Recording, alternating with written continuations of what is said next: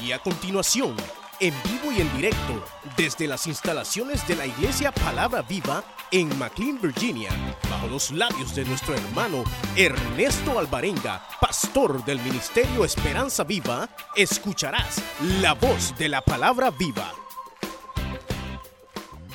la palabra del Señor, una porción muy conocida. Vamos a leer, eh, bueno, conocida para algunos, y solo recordar eh, capítulo número 4, vamos a leer.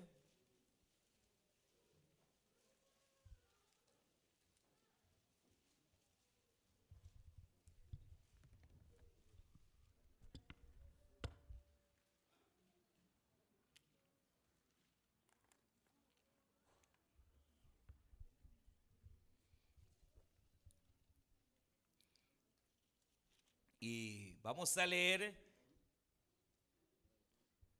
Versículo primero que dice de la manera siguiente.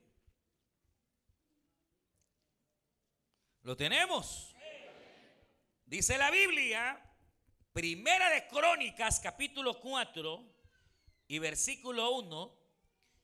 Dice, los hijos de Judá, Fares, Jezrón, Carmi, Hur y Subal. Reaía, hijo de Subal, engendró a Hat y Hat engendró a y a. Estas son las familias de los Zoratitas. Y estas son las del padre de Etam, Jezreel, Isma, Ibdas. Y el nombre de su hermana fue Jase Lelponi. Penuel fue padre de Gedor y Eser padre de Usa. Estos fueron los hijos de Ur, primogénito de Efraín, padre de Belén. Asur, padre de Tecoa, tuvo dos mujeres, Ela y Nahara.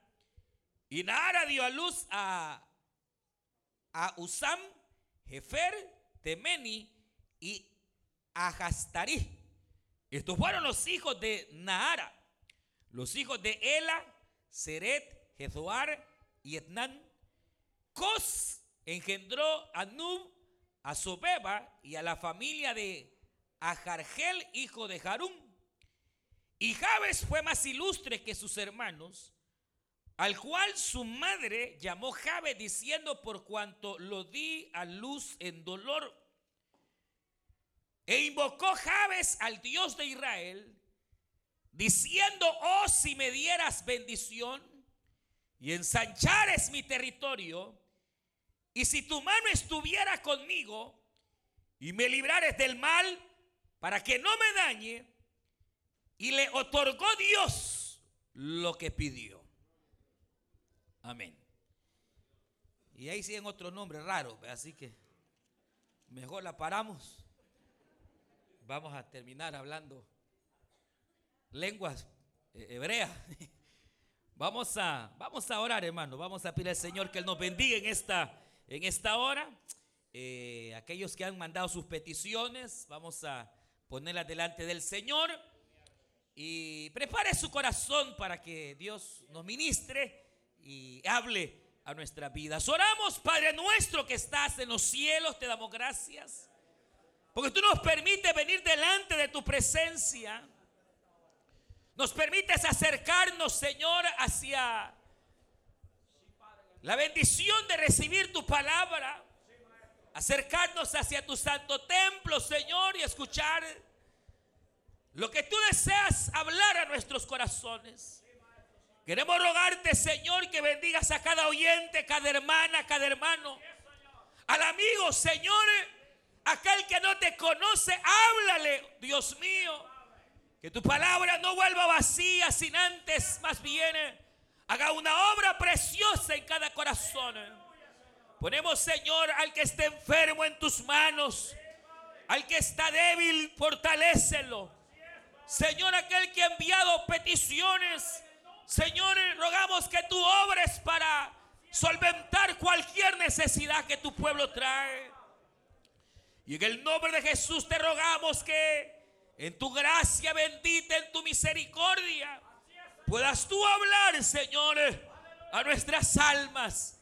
En el nombre de Jesús de Nazaret, reprendemos todo pensamiento contrario, Señor Oh Dios amado, limpia los aires En el nombre de Jesús de Nazaret. Para que nuestra mente y nuestro corazón, Señor, pueda estar atento a tu palabra. En el nombre de Jesús de Nazaret. Gracias Cristo. Gracias Señor. Amén Señor Jesús. Y amén. Pueden tomar su asiento.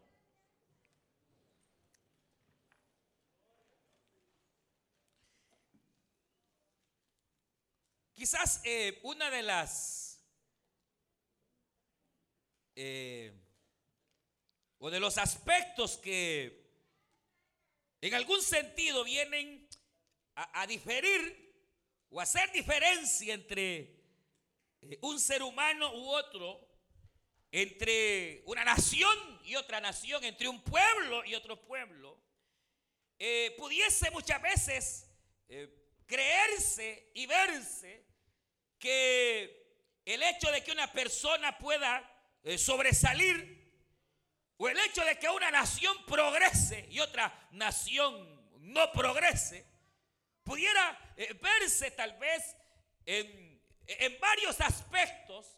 Por ejemplo, eh, uno pudiera pensar que un país puede llegar a progresar porque tiene recursos que le puedan ayudar a poder progresar o por el contrario, pensar en naciones que no tengan recursos y por lo tanto parecerían no lograr progresos.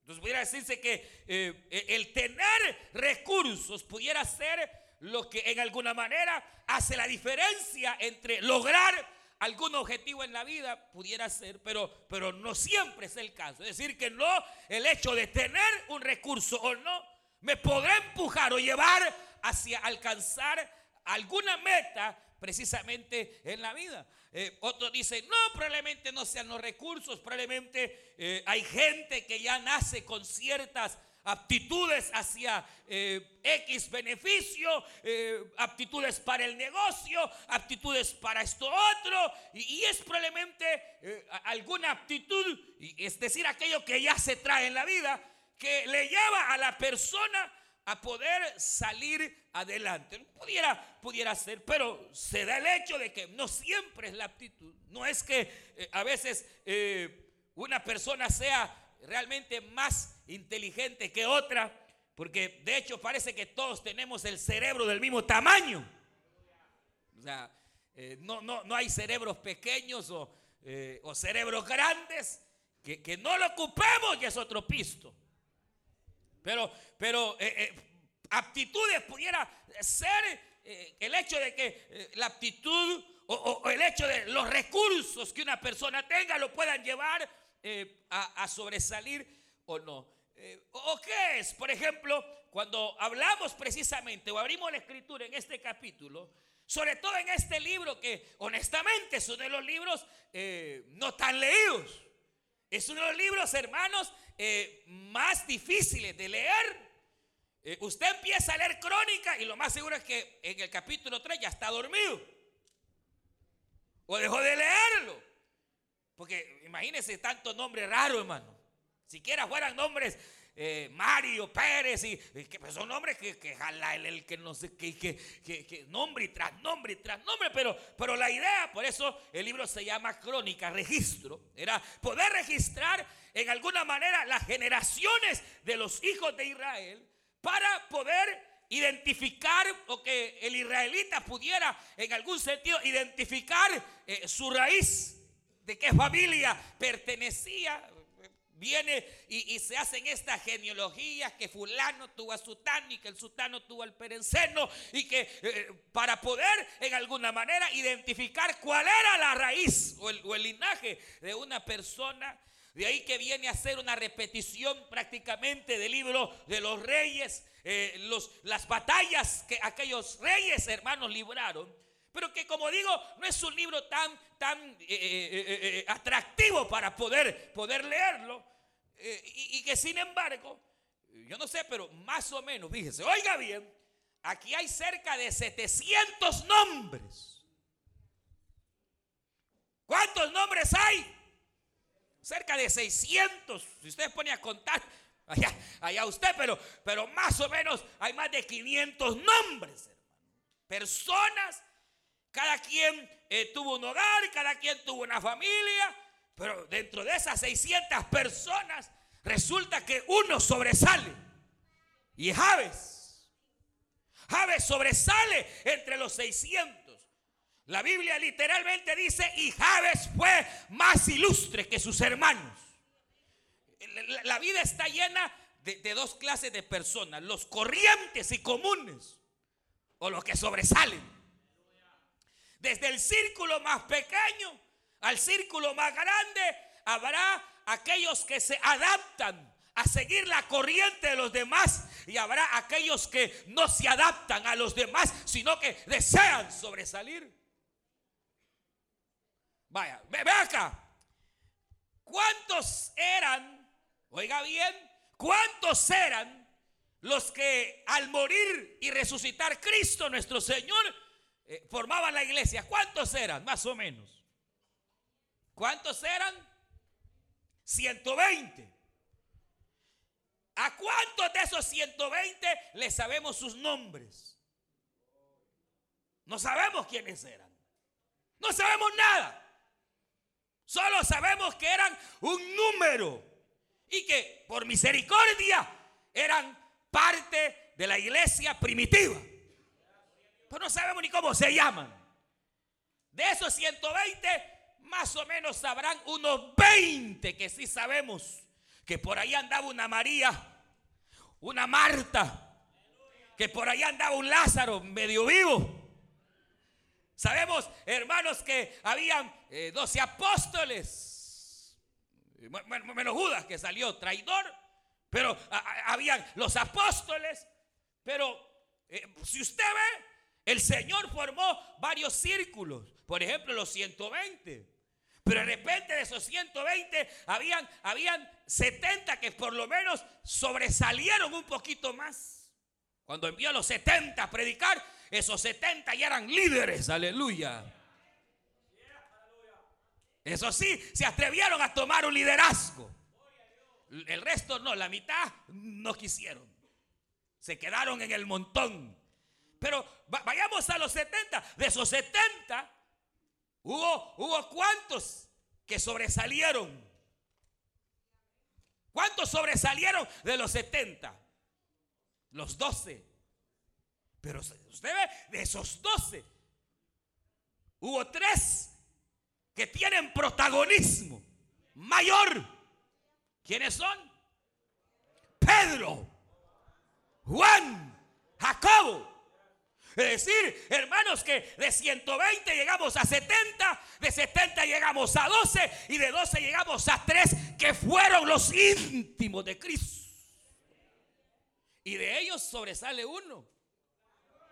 Aleluya, el fiel, el que estuvo siempre, hermanos, aún en el día de la muerte de Cristo, fue el único discípulo que quedó al pie de la cruz del Calvario. Los demás se fueron huyendo. Cuando vieron que las cosas se pusieron peludas, porque hay gente así que cuando ve que las cosas se ponen peludas salen huyendo. Pero Juan se quedó. Y cuando todos huyeron, Juan se quedó pegado a la cruz del Calvario. O sea que de 120, uno sobresalió más que los demás. De 600 que aquí se narran, hubo uno que fue más ilustre que sus hermanos. Ahora, ¿dónde está? ¿Dónde radica? ¿Por qué? ¿Acaso tuvo más oportunidades? ¿Acaso tuvo más recursos? ¿Acaso Dios lo dotó de más sabiduría? No, no. De ninguna manera. ¿De dónde era Juan? De Galilea. Como que dijeran, hermanos, sin ofenderlo, que era de allá. ¿De dónde, de dónde es usted? Hermano, Juan era de la misma tierra de donde Pedro, de donde eh, eh, Andrés, eran galileos. Ya se los he dicho, los galileos eran tenidos como más o menos casi que lo peorcito de Israel. No era, no era lo mejor de Israel, era lo peorcito. Eran macheteros. Por eso Pedro nunca dejó el machete. A ver cuándo lo va a dejar usted. Pero mire, e, era, era, era de, la misma tierra. No me diga que Juan tuvo más oportunidad de estudiar que. No, no, no. Eran, la Biblia dice que eran hombres sin letra.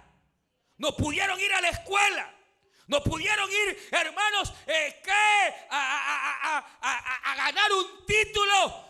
Sus nombres parecían comunes y corrientes pero lograron que sus nombres se establezcan no solo en el libro de la vida, sino que cuando la nueva Jerusalén venga, la Biblia dice que ahí estarán los nombres de los doce apóstoles del Cordero.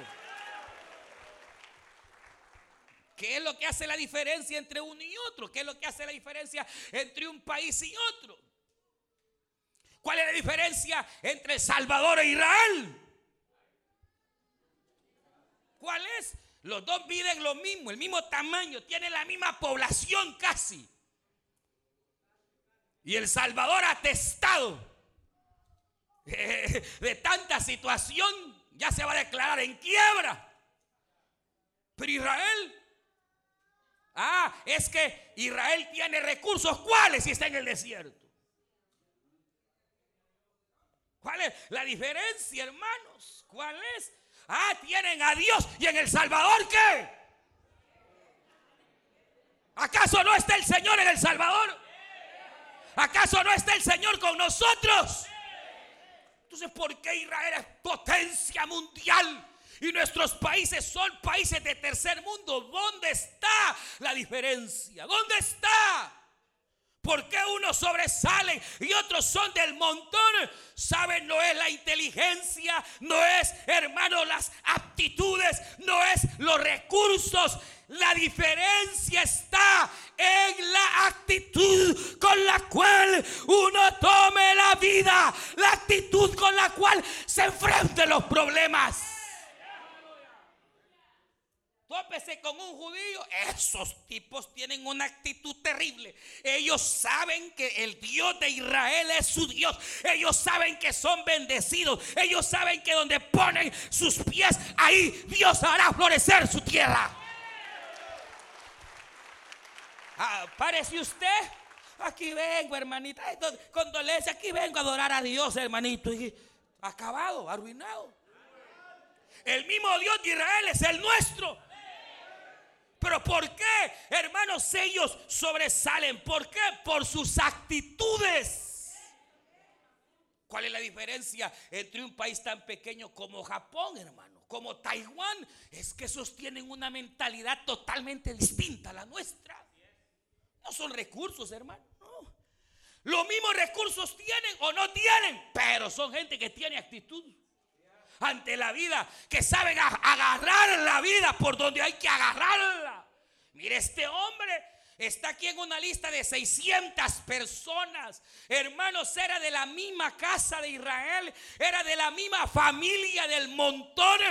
Pero además de eso, cuando esta persona nace, la Biblia señala que nació en circunstancias terribles, casi ni nace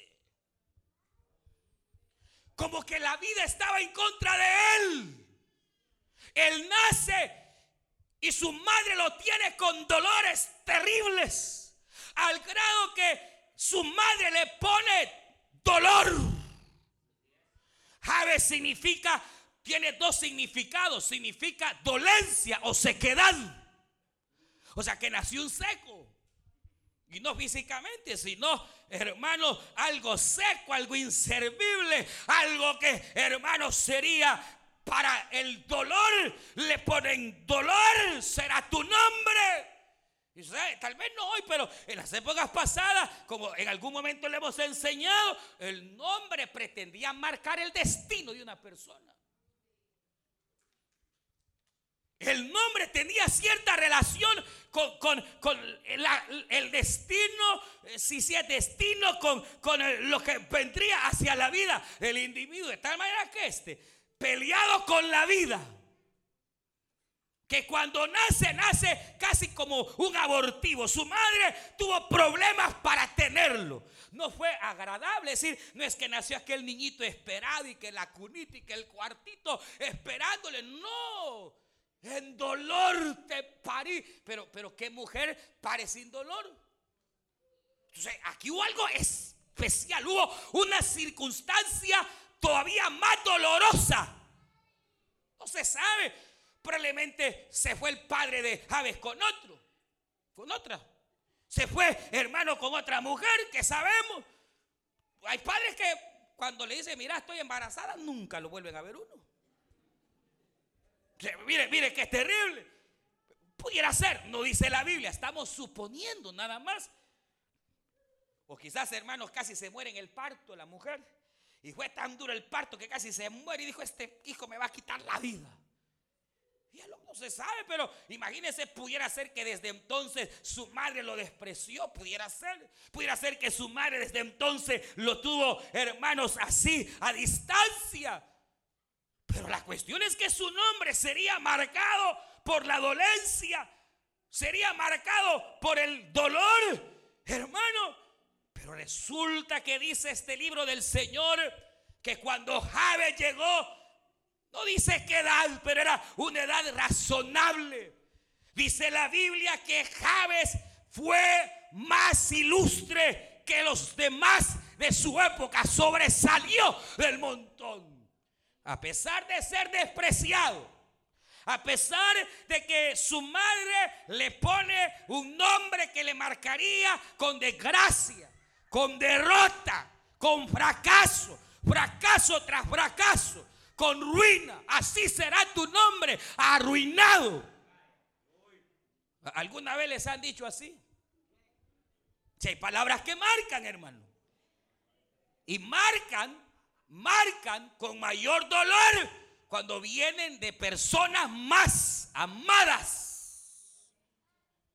No servís para nada. Sos una aquí, sos una allá. Y, aquel va y pudiera, mire qué tremendo, porque se dice que las palabras que uno recibe van marcando su vida, van marcando, y aquel tal vez va, eh, pasa como el caso que comentamos hace algunos meses, que a mí me sorprendió, de aquella niña que aquí en este país agarraron, que la madre la tenía, pero su padre la violaba, y su padrastro más bien la violaba la niña, la maltrataban y, cuando se dan cuenta y llegan los del servicio social, donde la niña le dicen, ¿cómo te llamas? Y la niña les contesta, idiota me llamo. No, hija, ¿cómo te llamas? Idiota. No, tú tienes un nombre, idiota. Porque toda la vida su madre y el desgraciado le llamaban idiota. Y ella creía que así se llamaba. Y a este lo marcan, será dolor tu vida. Ay, mi hijo de la dolencia. Ay, mi hijo de dolores. Pero llega el día en que Javes tiene raciocinio. Llega el día en que Javes ya es su nombre. Y él ha de tomar la decisión de ser igual que sus hermanos. Él toma la decisión de ser o igual o diferente. Toma la decisión de agarrar la vida con una actitud de derrota. O lo que hace, que dijo Javes, pues si he nacido para ser marcado por la dolencia, si he nacido para ser marcado por el dolor y el sufrimiento, si en dolor me, me, dio eh, a luz mi madre He aquí yo sé y conozco al Dios de Israel. Y sé que ese Dios es bueno y que para siempre es su misericordia. Y mire, Javes, dice la Biblia, invocó a Dios. Va, quiere decir que de toda esta generación ya nadie oraba igual que hoy, hermano. Hay oración, hermano. Nadie llega, poquitos. Vigilia, hermano, poquitos de, cuántos nombres se menciona y en ninguno dice, e invocó a Dios. Es decir, que había, e, era una época igual que hoy, de, apostasía, de engaño, hermanos, de falta de fe. Pero hubo uno que sí invocó. Mire, hermano, yo le pregunto a quién invoca a ustedes. Cuando usted esté en la angustia, cuando viene la aflicción, ¿a quién invoca? Porque Javes en su situación invocó al Banco de América. Al compadre Pancho para que me ayude. Javes invocó al Dios de Israel. Javes se evocó a Dios. Javes, hermano, buscó al Señor de todo corazón, de toda su alma. Y tuvo una actitud que casi pocos tienen. Mire, la tienen muchos, pero mal dirigida. Javes fue ambicioso. Pero no para el dinero. No para serse rico. Él tuvo ambición. Él tuvo ambición. Pero no de mundo. Él tuvo deseo de la bendición de Dios. Él dijo, Señor, estoy marcado para el dolor. Hay sufrimiento en la vida. Pero si tú me bendices, Dios amado. Aleluya. Mire, esa actitud es extraña encontrarla hoy. Si de que no viene a la iglesia, se nota cómo vienen, hermano. No vienen a buscar la bendición. Aquí vengo, Señor, porque a ver qué me vas a dar, Señor. A ver qué cosa nueva vas a hablarme. Viene uno comiendo, masticando chicle, viene al culto, hermano. Peleándose ahí. Ahí va para el culto y entra y, una actitud igual que el montón. Y el que está aquí, canten, hermano, y cante. Y hay que estar eh, eh, casi rogándoles para que canten. ¿Por, qué, hermano? Mire, qué, qué tremendo Imagínense de todos los profetas. ¿Cuántos profetas subieron, hermano? ¿Cuántos cientos de profetas subieron en el antiguo tiempo? Pero solo uno, solo uno fue ambicioso, hermanos, de querer la bendición de Dios, de buscar la doble unción. Hermanos, Eliseo sabía que no se puede vivir sin unción que es unción, es la presencia de Dios en tu vida, es la presencia de Dios en mi vida. Esa es la unción, es que Dios esté con nosotros. Pero si usted ve, hermano, aún Elías fue el hombre de la unción. Y entonces, hermanos, viene Eliseo, es llamado a ser siervo de Elías. Y cuando llega el momento en que Elías sería raptado, Eliseo, hermano, se le pega a Elías. Porque Eliseo oyó que Elías iba a ser raptado. Y él anhelaba servir al Señor. Él anhelaba. Y entonces se le pega al profeta. Y el profeta se lo sacude. Eh, eh, ¿Qué andas haciendo? No, ya te voy a seguir. No, no, no. Y, usted sabe, se iba para un lado y allá iba aquel como cara garrapata, hermano. Y el profeta se lo quería sacudir para que el más se le pegaba. Y un día le dice el profeta, ¿y qué es lo que querés pues? Quiero una doble porción de lo que tú tienes. Quiero una doble porción de lo que tú tienes. Y Elías le dijo, pues cosa dura has pedido y no se te dará dada si no ves cuando Dios me levante. Así que quieres la doble unción. Sí, dijo aquel. Y empieza este lío, empieza el día de aquí para allá y no paraba. Y aquel como que era garrapata, hermano, hasta el día en que Elías fue tomado. Mire qué tan pegado estaba Eliseo de Elías que Dios tuvo que mandar un carro de fuego y un torbellino para separarlo. No, nosotros con la primera mirada nos matan, hermano. Yo dejé de congregarme por ese diácono que ya trompudo por el diácono, hermano. Este hombre era una garrapata. Y Dios tiene que enviar un carro de fuego para que apartase a Elías de Eliseo. Y cuando el torbellino se lleva a Elías, cayó el manto y como, como esas, como aquellas solteras que ya, ya se le fue el avión, el carrito, y, van a la boda y están ahí queriendo agarrar el rabo y se tiran, hermano. Para, así eh, eh, estaba este hombre cuando cayó el manto, saltó y lo agarró.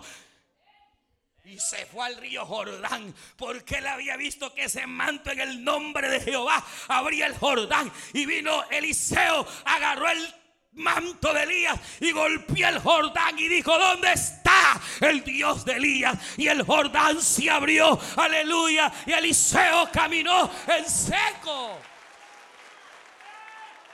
A Eliseo se le llama el Cristo del Antiguo Testamento, porque hizo milagros, prodigios como ningún otro profeta.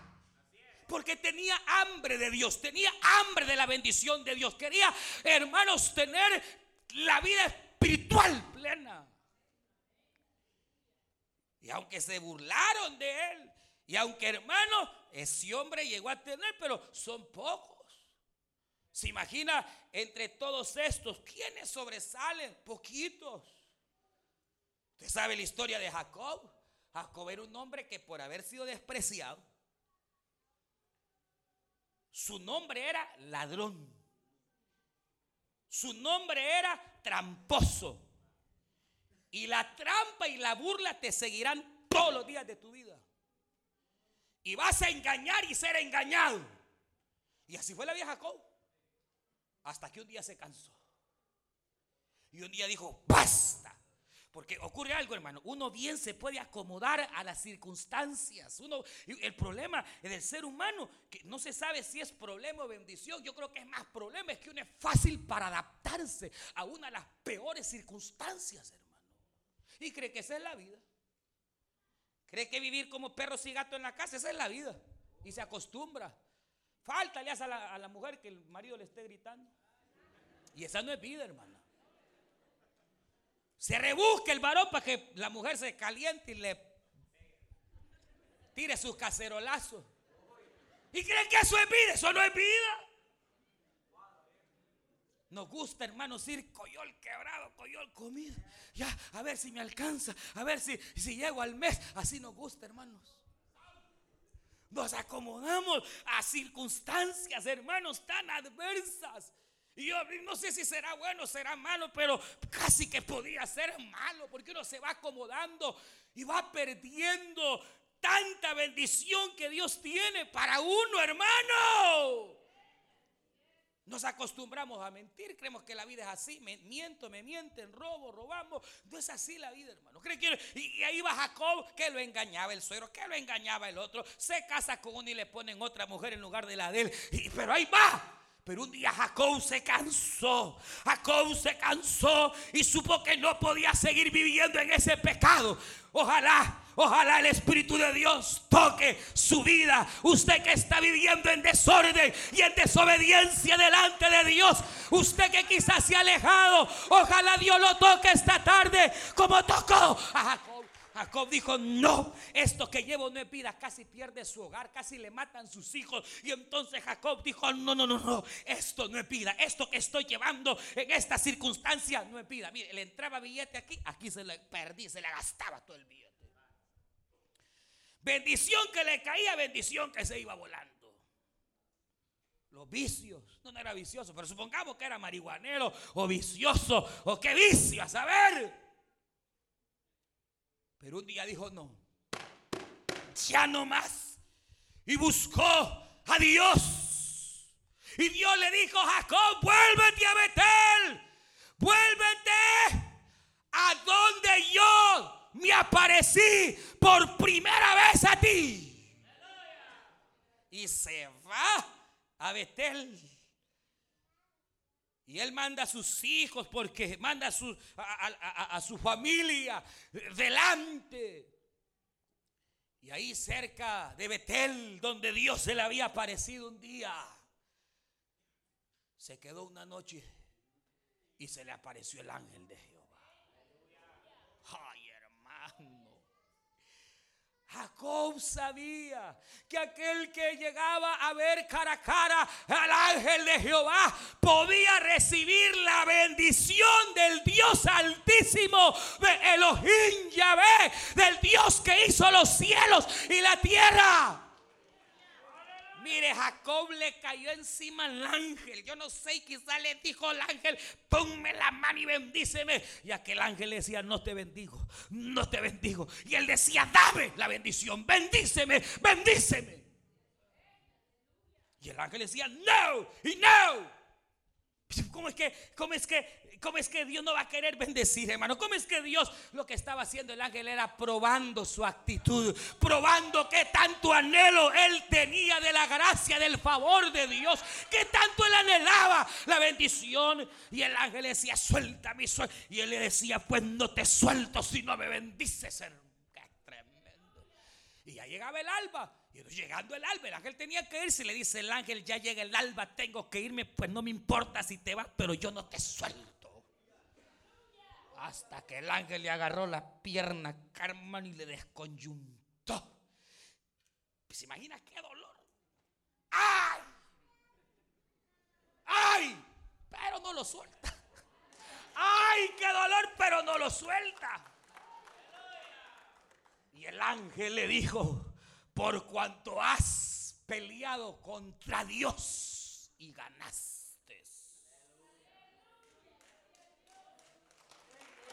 ahí dice, peleaste contra Dios. ¿Cuántos le han ganado al Señor, hermano? No, si Dios no pierde ni una batalla. No, hermanos. Aquí perdió Dios. Es que Dios no pierde. ¿Cómo no? No ahí dice, pues. O arranque esa paginita, pues, para que no diga así. Pero ahí dice, pero ¿y por qué perdió? Porque él se dejó. Es una, no es que Dios pierde, hermanos, es una, eh, es una figura para que nosotros entendamos. Pero es como, como cuando usted sabe que eh, está peleando usted con su niño y, y entonces usted se deja para que el niño gane confianza. Usted sabe que con una manada lo manda por allá, pero usted se hace el débil para que él crea que va ganando. Así es. Hay momentos en los cuales Dios, hermanos, baja su brazo por amor. Y hace como que pierde. Así fue en la cruz del Calvario. El diablo creyó que le había ganado. El diablo dijo, la hicimos, ganamos, hubo fiesta en el infierno, reventazón de cohetes. Y Cristo aparentemente derrotado en la cruz del Calvario, muerto. No, Él entregó su vida. Él se dejó perder esa batalla por amor, porque él sabía que solo muriendo en la cruz podría traer redención y vida eterna. Así que él mismo se dejó vencer. Un día, dos días, y el infierno reventando cuentes, hermano. Pero al tercer día levantó el brazo, aleluya quitó a Satanás las llaves del infierno y de la muerte. Y al tercer día resucitó con poder y gloria.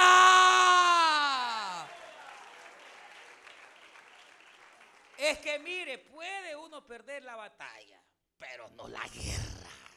Y Dios nunca ha perdido una guerra, jamás. Porque Él es Jehová de los ejércitos. Pero a veces se hace. Y él, como, pero para que usted gane confianza. Y hermanos, aquel ángel se hace el que fue vencido. Pero no estaba. Lo que sí fue que le pone la mano en el ángel y le dice a aquel Jacob, desde este día ya no será más tu nombre, Jacob. Desde este día se acabaron las mentiras, los usurpos, los engaños. Esa vida desgraciada, se acabó. Porque aquí recibe, hijo mío, la bendición del Dios Todopoderoso. Y desde este día será llamado príncipe. Israel será tu nombre. Aleluya. Pero porque él deseó, hermano. Yo le digo, ¿cuánto tiempo ora? Igual, oraciones microondas, ¿verdad? Pero somos del montón. Porque no tenemos ese deseo de que Dios nos bendiga con toda bendición, hermano. Javes le dice al Señor dos cosas prácticamente. Le dice, Señor, me bendecís. Tres cosas pidió Javes. Bendición. Pues no le dijo, Señor, dame una mujer, dame un carro, dame... No, no, no, no, no, no. Solo bendíceme. Ahora, ¿qué implica tu bendición? Tú sabrás, Señor. Yo eso te lo dejo a ti. Si me quieres dar bendición material, allá tú. Si me quieres bendecir espiritualmente, allá tú. Si me quieres prosperar en el alma o materialmente, ese es tu problema, Señor.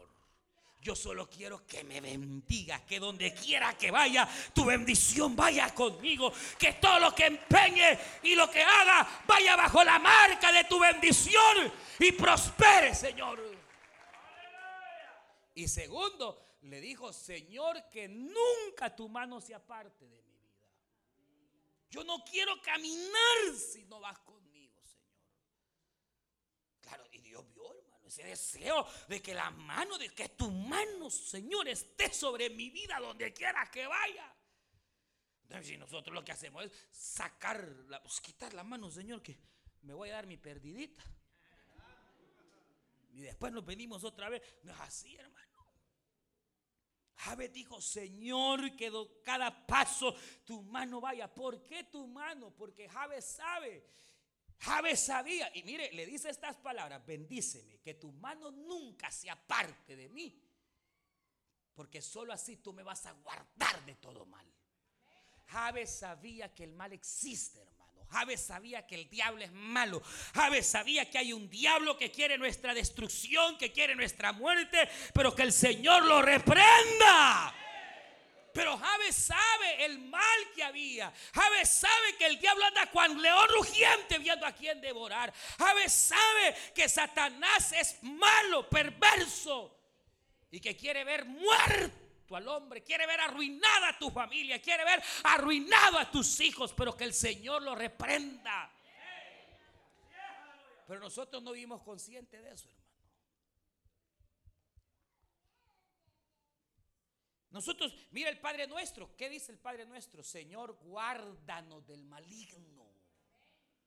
Muchos de nosotros no vivimos conscientes de ese mal. Mira y dejamos a los hipotíos que pasen horas en el chunche ese volado. Y a saber que ven, hermano.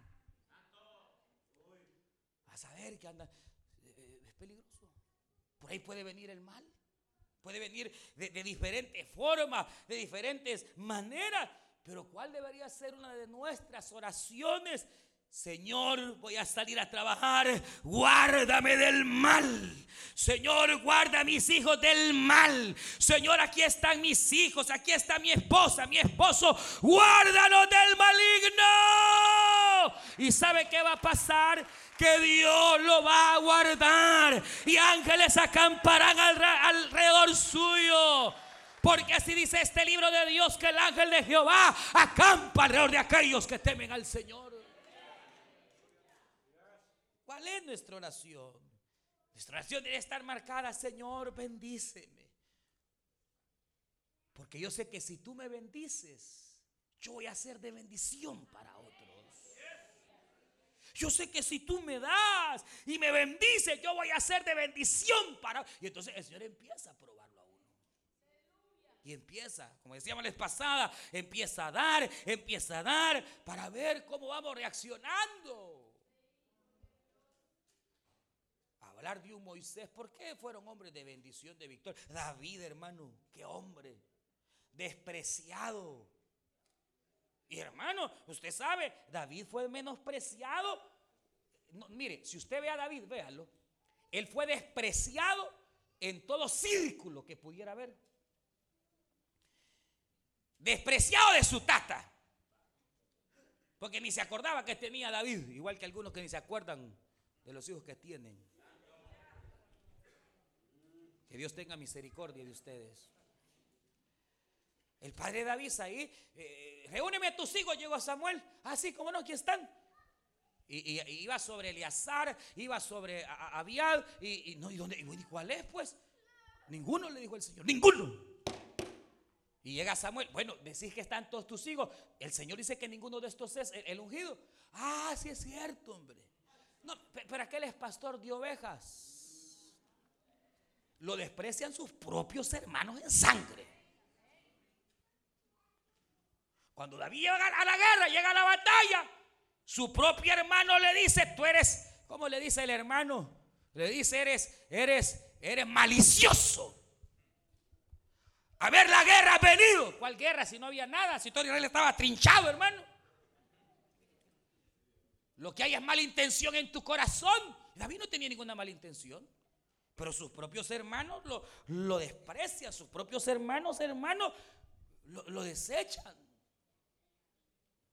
Después Saúl, la autoridad, el rey, le tiene envidia, lo desecha el rey. Y después, no solo el rey, no solo la mujer, hermano. Y eso es duro. Porque uno pudiera aguantar tal vez el desprecio de la nana, del padre, aún del supervisor, el pastor, pero de la mujer de uno, que ni la mujer cree en uno, eso es duro, hermano. Y Mical despreció a David. Cuando David llevaba el arca del pacto, dice que hermano David, mire, de, gozo, de gozo, David se había quitado sus vestiduras reales y se había puesto un efod como, mire, mire, qué terrible, hermano. Mire, mire. David no era sacerdote. David no podía tocar el arca, que es donde estaba la presencia de Dios. David era rey. Pero viene David, se quita, no le importa, no le importa quitarse su vestidura de rey, porque más que una vestidura, él quería estar cerca de la presencia de Dios.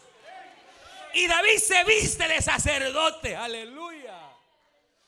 No le importaba que iban a decir, que iban a hablar, que se cree. Hermano, él quería estar cerquita del arca.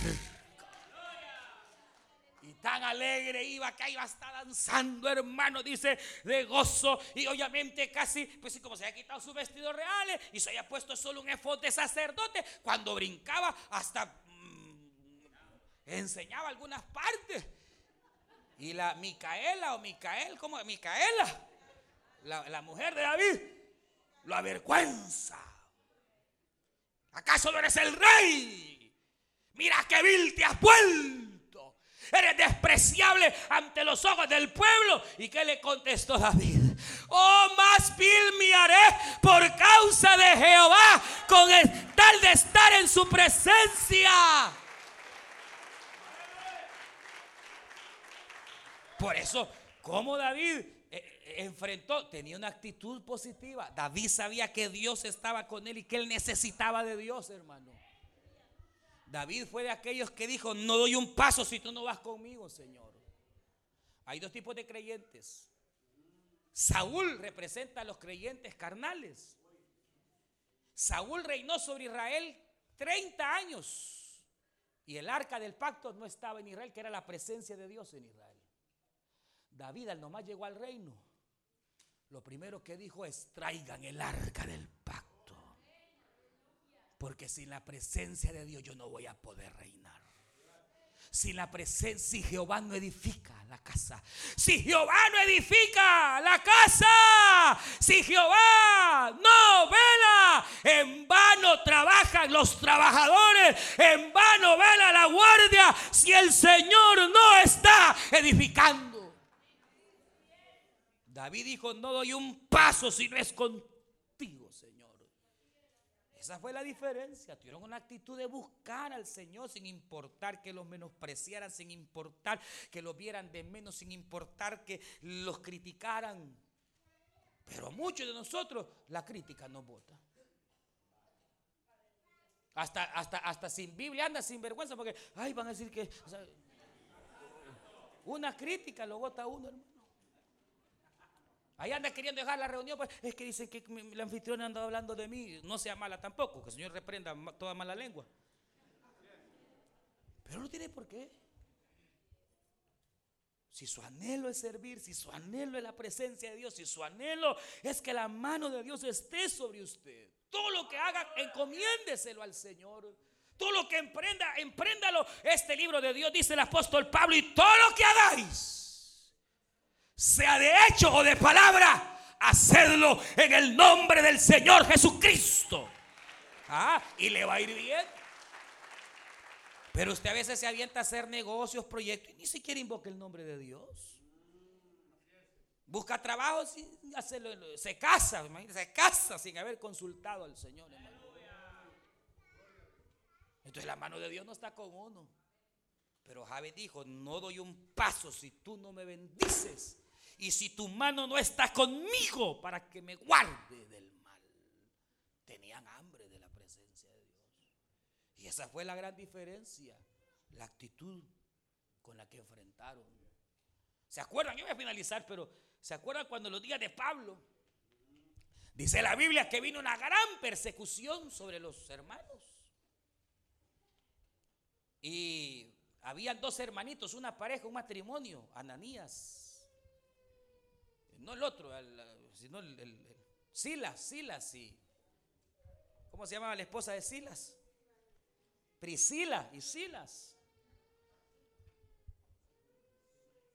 Y, ellos, hermanos, así era, ¿cómo era? Priscila y Silas.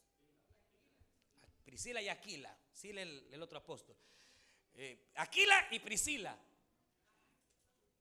Hermano, ellos, ellos tenían su negocio, su casa. Estaban bien bendecidos, conocen al Señor, lo hacen el Señor de su casa, Dios los bendice.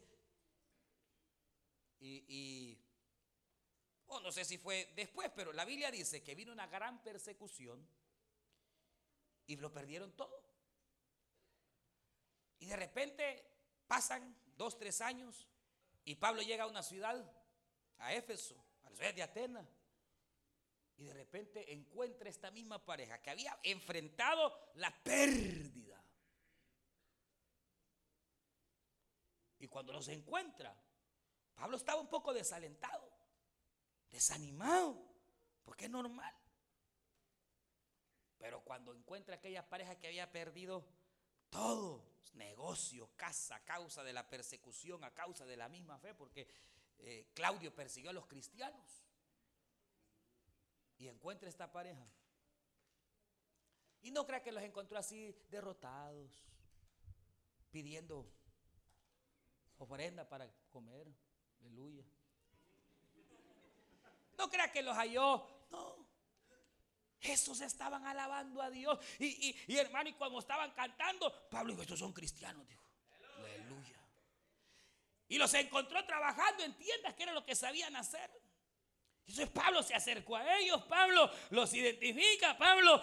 Y dice la Biblia que desde ese día se hicieron tal amistad. Pero hay una frase ahí que a mí me llamó la atención. Dice, y llevándolo a su casa, lo acogieron. Ellos perdieron casa, negocio, perdieron todo. Pero después de dos, tres años ya tenían negocio, tenían casa y seguían haciendo la obra de Dios. ¿Cuál fue la diferencia entre otros fracasados? La actitud. Ellos dijeron, no nos vamos a dejar vencer. Aunque nos hayan echado, aunque allá Claudio nos corrió, ellos dijeron, vamos a seguir aunque vinieron dificultades y vinieron desavenencias, ellos se levantaron. Y es que este libro de Dios dice que cae siete veces el justo, pero se levanta. Y eso es lo que hace la diferencia. Que por alguna razón mi hermana, mi hermano fracasó. Levántese en el nombre del Señor y siga adelante que hay poder en la sangre de Cristo para perdonar todo fracaso. Levántese en el nombre de Jesús. Que, que usted tuvo un pasado doloroso y que tuvo un pasado feo y que le fue mal en el hogar y que Señor, eso es el pasado. Deje el pasado en el pasado y tome la vida con una actitud adecuada Porque si Dios es con nosotros, ¿quién contra nosotros? No digas no puedo. No digas no podré. Que el Señor reprenda al diablo porque dice la Biblia en el libro de Filipenses, todo lo puedo en Cristo que me fortalece. Todo lo puedo en Cristo que me da fuerza. Todo lo puedo en el Señor para seguir adelante. No diga no tengo. Porque la Biblia dice que Cristo siendo rico se hizo pobre para darnos lo necesario. Pecado cuando no tengo, está ofendiendo a su Dios. Y si no tienes, porque no pide. Y si pide, estás pidiendo mal. Pero este libro dice, pedid y se os dará. Buscad y hallaréis. Llamad y se os abrirá. Porque todo aquel que pide, recibe. El que busca, halla. Y el que toca, se le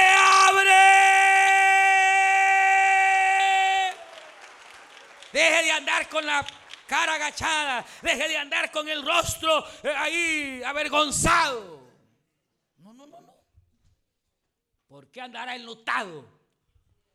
El enemigo quiere andarlo así derrotado, enlutado. Pero que el Señor lo reprenda. Y si usted ve hermanos mediocres, no sea igual que ellos. O hermanas todas mediocres, no sea igual a ellas. Usted puede ser más ilustre. Aleluya. El día que el Señor se lo lleve, si es que no ha venido. No, hombre, el día ese le pongan una plaquita, pero bonita, va ahí. Que diga quién fue usted. Ahí hace una madre que fue la madre de todas las madres. ¿Qué, qué diría? O como una plaquita que había por ahí que decía, Señor, aquí yace mi mujer.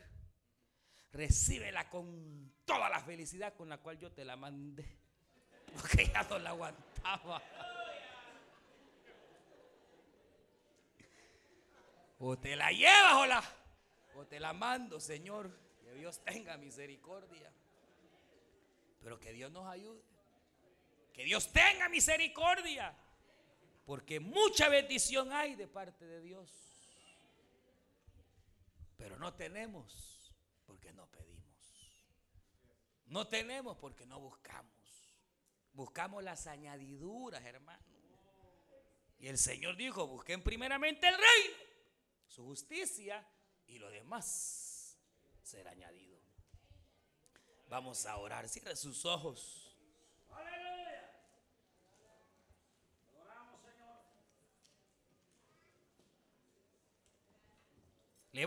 En el nombre del Señor y adelante. Que en esta vida habrán luchas, habrán adversidades. Pero si usted toma la actitud adecuada, hermano, hermano, va a seguir adelante. Se te cerró una puerta, Dios tiene otra, aleluya. Jabe dijo, no me dejaré vencer ni aceptaré una vida de dolor. Oh, si tú me bendijeras. Jabe dio el primer paso que buscar al Señor. Jabe se reconcilió con Dios. Jacob se reconcilió con Dios. Ahí fue el primer paso para poder tener una vida plena de gracia y misericordia. Ellos se levantaron y fueron en pos del Dios de Abraham, del Dios de Isaac, del Dios de Jacob.